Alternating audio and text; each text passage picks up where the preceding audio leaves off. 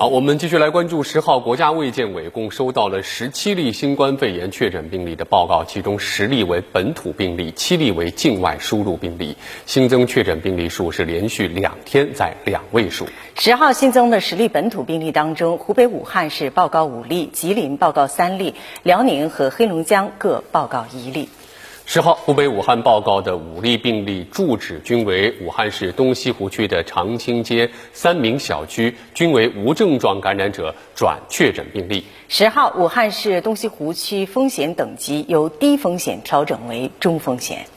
十号，吉林省报告的三例本土确诊病例呢，均为吉林舒兰确诊病例的密切接触者。这三例新增病例当中的两例的住址是吉林市丰满区，另外一例的住址是吉林市吉林的舒兰市。三例病例当中呢，有一例是无症状感染者转确诊病例。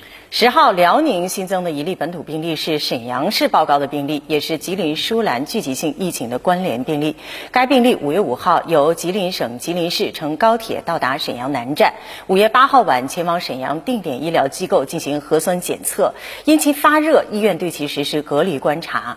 五月九号核酸检测结果为阳性，五月十号结合肺部 CT 复查结果诊。断为确诊病例，目前患者已经隔离治疗。那黑龙江新增的一例病例是此前确诊患者的密切接触者，而且伴有结肠癌、高血压、职业性铅中毒等疾病。四月九号以来一直在哈医大医院单独隔离治疗，期间的七次核酸检测均为阴性。五月九号核酸检测为阳性。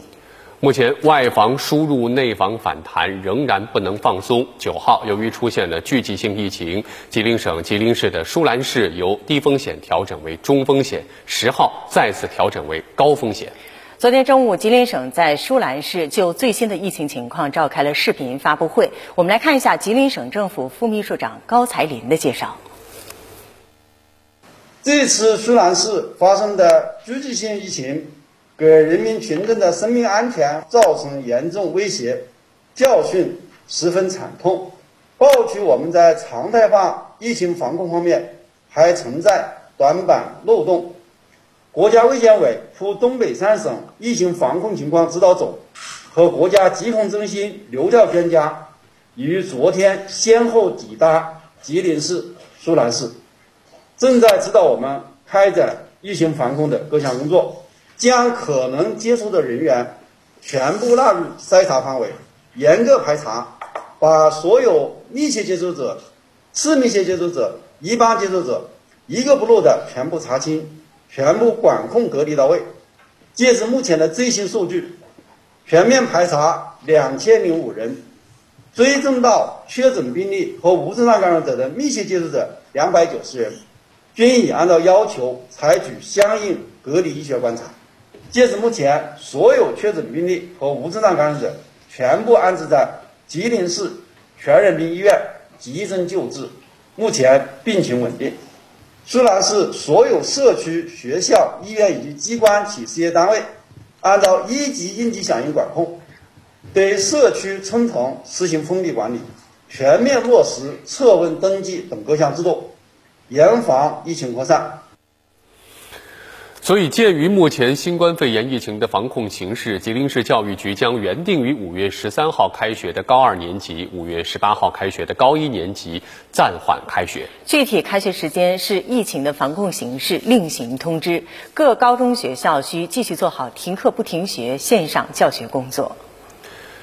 这两天呢，国内连续出现了聚集性疫情，引发了大家的担忧。那国内会不会再次出现疫情爆发小高峰呢？对于这个问题呢，中国疾病预防控制中心流行病学首席专家吴尊友在昨天晚上接受白岩松采访时明确表示，不会。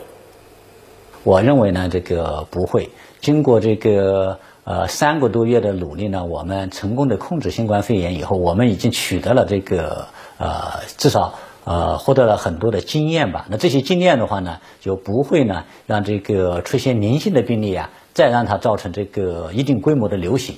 因为我们的监测系统只要发现病例了，这个即使这个呃排查，即使呢这个追踪，很快呢就能把这个疫情啊扑灭。那个应该说呢，不会出现小流小的这个流行风。